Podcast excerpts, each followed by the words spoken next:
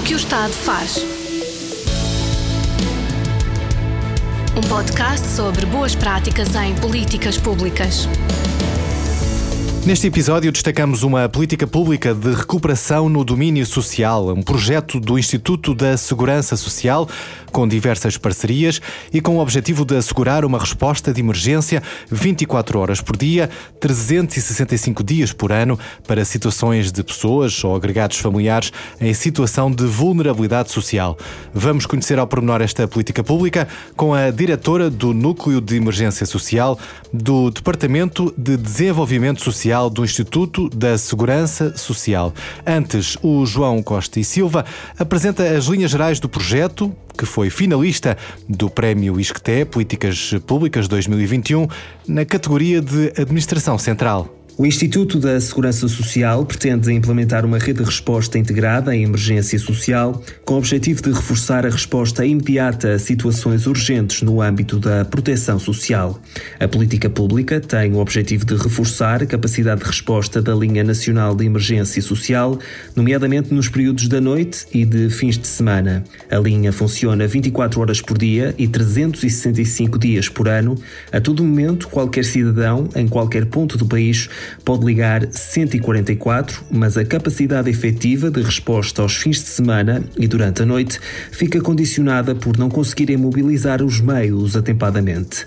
Esta rede vai ser agora implementada de forma piloto nos distritos de Faro e Braga, futuramente chegará a mais distritos. A rede de resposta integrada em emergência social pretende mobilizar um conjunto de instituições com intervenção no terreno. A resposta passa a ser imediata e personalizada a qualquer dia e hora, incluindo a resposta de alojamento. O que o Estado faz? Marta Borges é a diretora do Núcleo de Emergência Social do Departamento de Desenvolvimento Social do Instituto da Segurança Social. Esta é uma eh, política pública de recuperação no domínio social, eh, assente naquilo que eh, chamam rede de resposta integrada em emergência social que pretende, de alguma forma, criar aqui um avanço a vários níveis na resposta que estava a ser dada pela Linha Nacional de Emergência Social. Agora, Marta, é possível ter uma resposta rápida aos problemas que chegam através da linha de emergência social?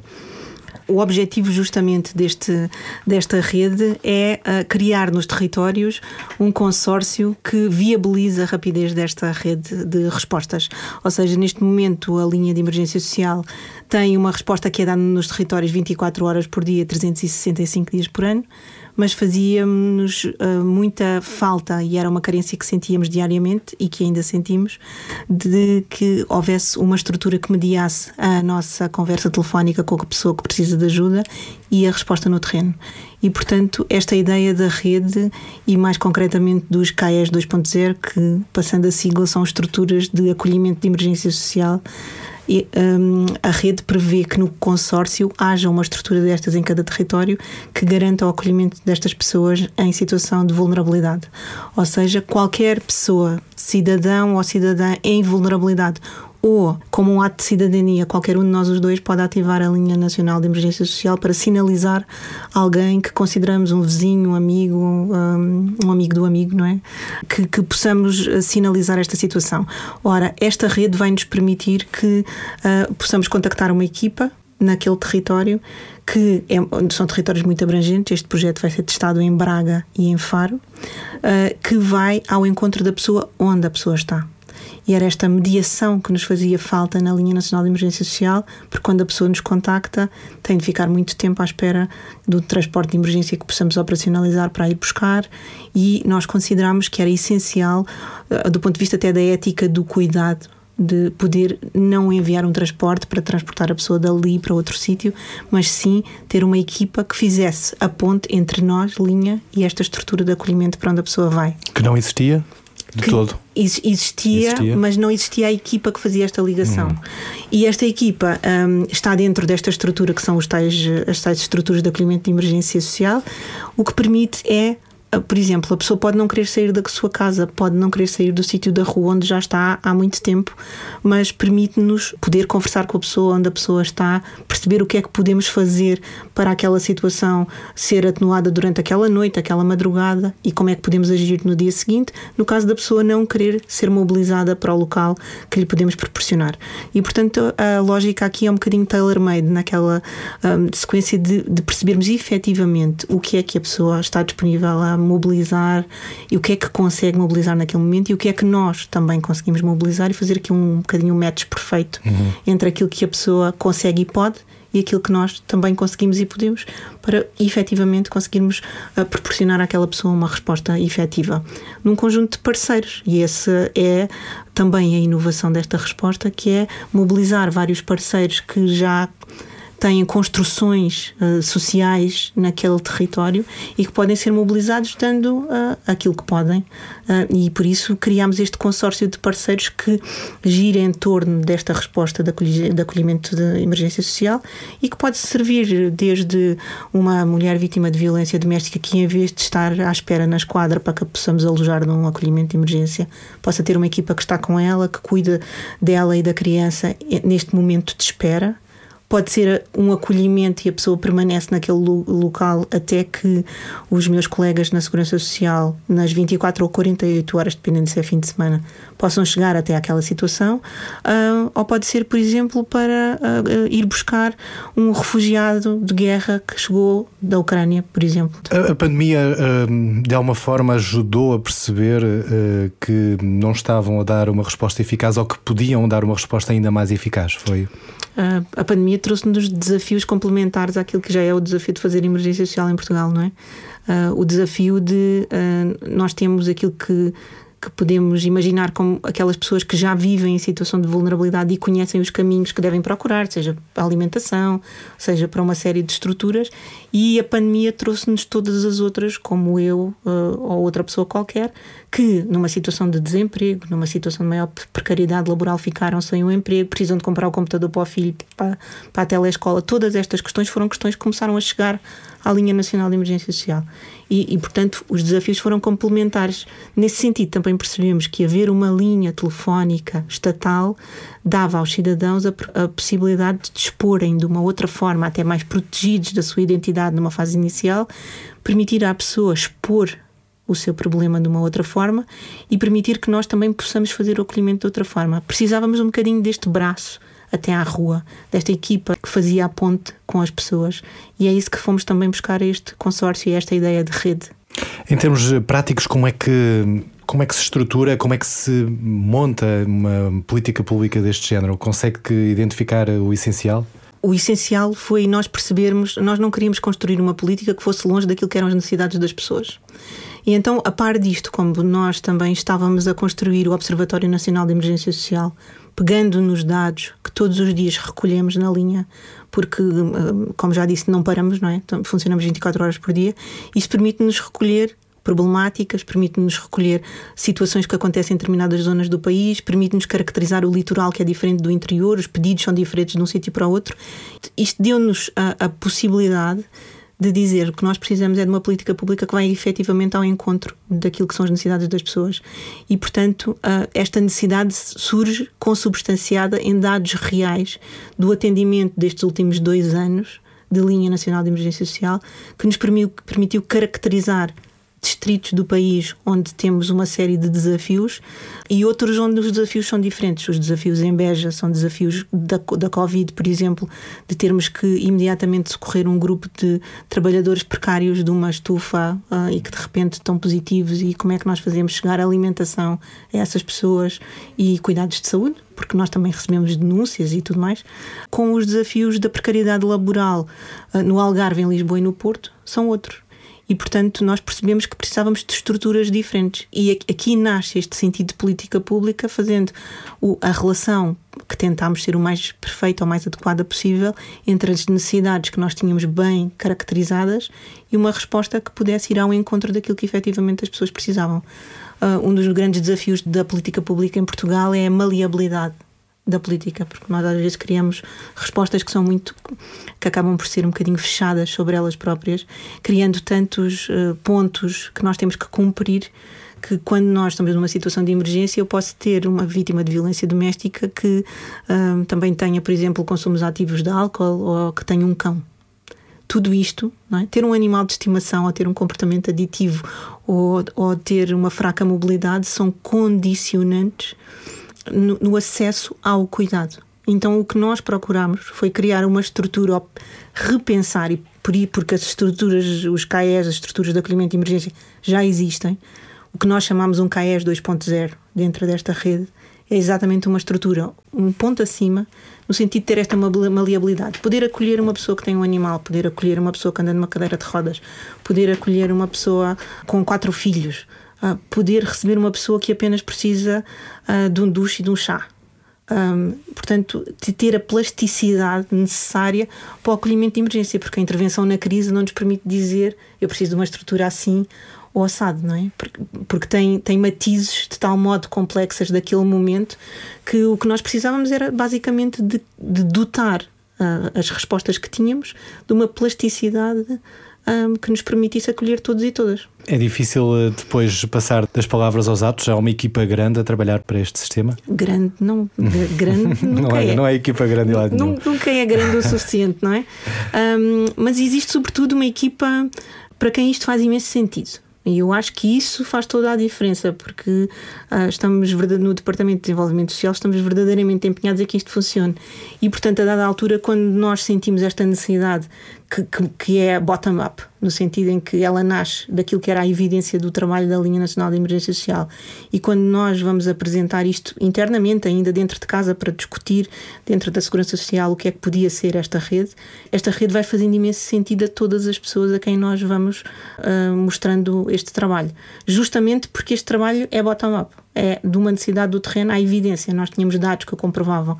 E, portanto, foi relativamente fácil contagiar as pessoas uh, a quem ap apresentámos este projeto e esta ideia. E, portanto, eu acho que, que foi muito importante e até interessante podermos sentir aquilo que era uma política pública. Às vezes o conceito de política pública parece um bocadinho uhum. abstrato e nós não percebemos exatamente, a, a, coisa aparece como linha nacional de emergência social. Já lá está, não pensamos como é que. Não é? Tem uma história, tudo tem uma história. E esta história é justamente de um princípio que é as histórias das pessoas. É um coletivo de histórias de pessoas que mobilizam técnicos a dizer o que nos faz falta é isto. E, portanto, esta também é uma história uh, que nós queríamos de uma cidadania ativa e que, e que enquanto profissionais, uh, todos e todas nós fomos sentindo que isto fazia todo sentido. Esta rede, uh, obviamente, tem parceiros.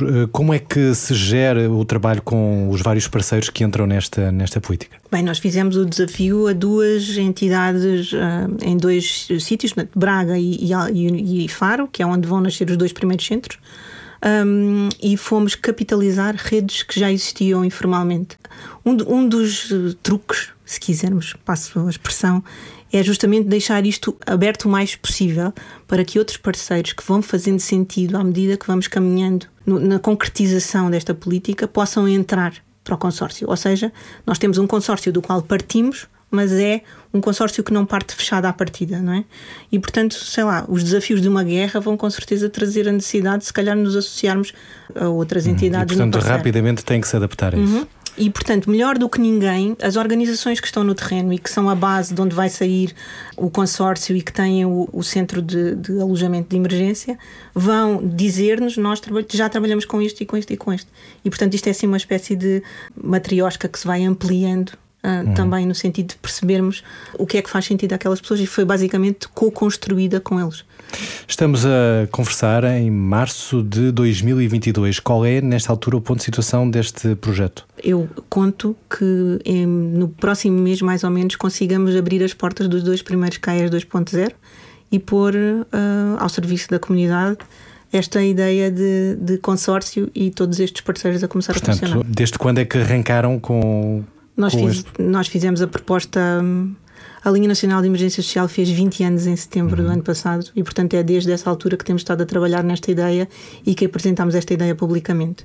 Neste momento, basicamente, é mais de estrutura o desafio, por todos os desafios de uh, conseguir concretizar as casas a tempo e, e, toda a estrutura adjacente à ideia do consórcio, uh, mas eu tenho expectativa que isso possa acontecer no próximo mês. A Covid-19 também mudou uh, a forma de fazer a, a ação social no país, no país, no mundo. Eu acho que houve um reconhecimento daquilo que é a política pública. É? A importância que a política pública pode ter na, na, vida das pessoas. E a ação social não foi uma exceção. O que uh, nós percebemos uh, nestas 24 horas em que trabalhamos um, com as pessoas é que a Covid veio trazer uma perspectiva do isolamento social de cada um de nós uh, que foi muito mais efetiva, não é? Porque em, em alguns lugares as redes informais das pessoas chegam primeiro da ação social e é depois daí que às vezes acontece uh, as sinalizações de algumas situações uh, mais é, preocupantes. Essa, essa questão é interessante. Essas redes informais que foram criadas uh, durante este tempo de pandemia ajudaram também a, às estruturas formais a perceberem que como é que poderiam uh, operar tendo em conta esses, esses exemplos? Sem dúvida. Eu, não, eu acho que a comunidade é essencial hum. para fazer ação social. Ou seja, eu não imagino fazer ação social. Eu tenho 20 anos de fazer ação social, não imagino fazê-lo sem a comunidade. E, portanto, é a comunidade que sinaliza muitas destas situações. O que aconteceu aqui, por exemplo, e nos mais velhos, nomeadamente, os, as redes de vizinhança funcionam uh, muito bem, não é?